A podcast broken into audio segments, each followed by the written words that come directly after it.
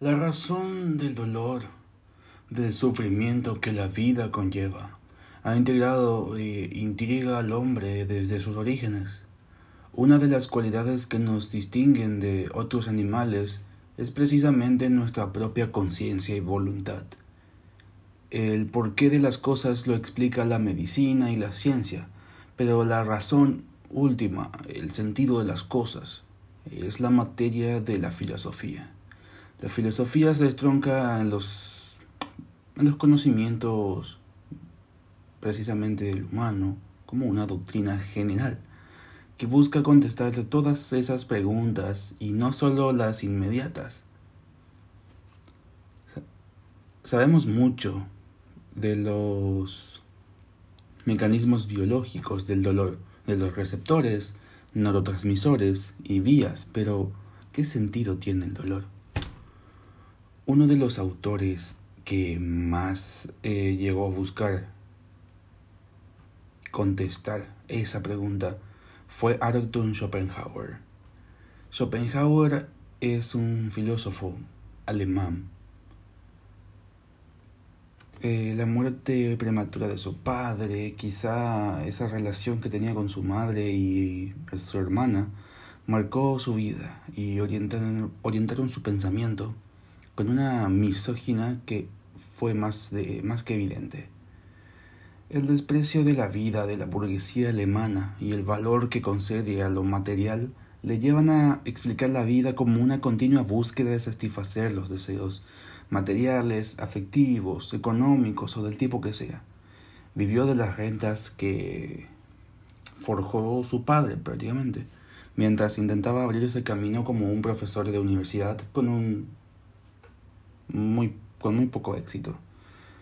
Mientras apenas una docena de alumnos se iban a sus cursos, apenas, apenas llenaba sus clases. Y bueno, su obra, El mundo como voluntad, pasó totalmente desapercibida en su tiempo.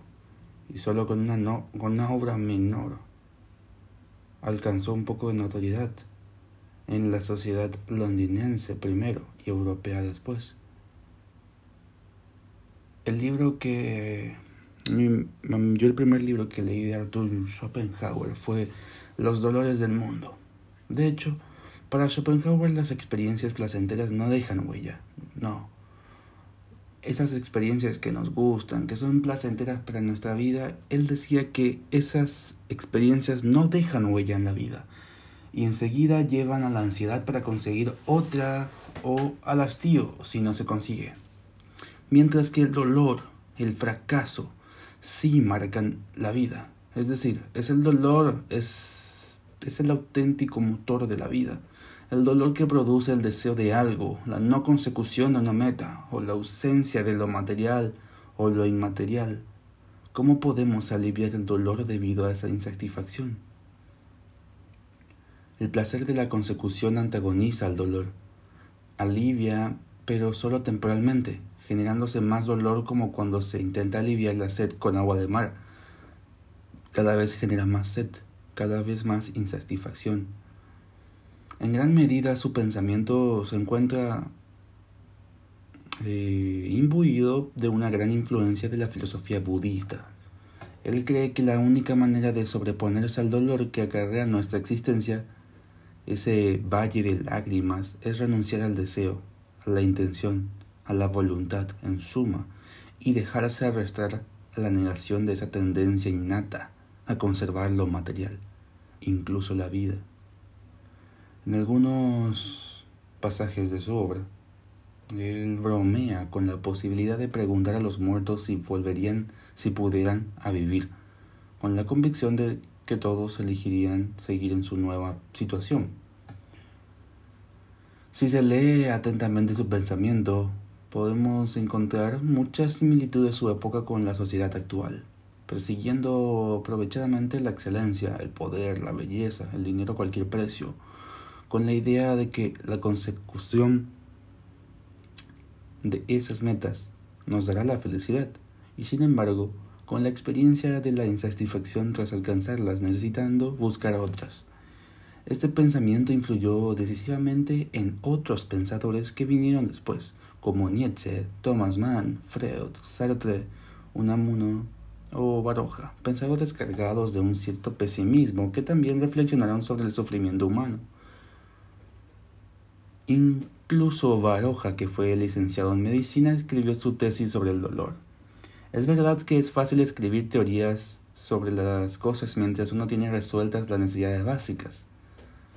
Sin embargo, podemos aprovechar sus enseñanzas o las de Buda. La felicidad no está en las cosas materiales, en la satisfacción de los deseos, sino quizá en encontrar un camino de mejorar como ser humano y ayudar a los demás también a mejorar. La introspección o el mindfulness como se preconiza actualmente, son métodos de alejarse de lo material hacia ese interior que a todos nos iguala y nos convierte en una diminuta porción de todo el universo. La iluminación no está bajo los focos del éxito o la popularidad, sino en el desapego de lo individual en beneficio de lo general. El bienestar de la mayoría debe estar por encima del bienestar de la minoría. Y esa frase no es de ningún filósofo, sino de un extraterrestre, de la ficción, Mr. Spock. La naturaleza imita al arte.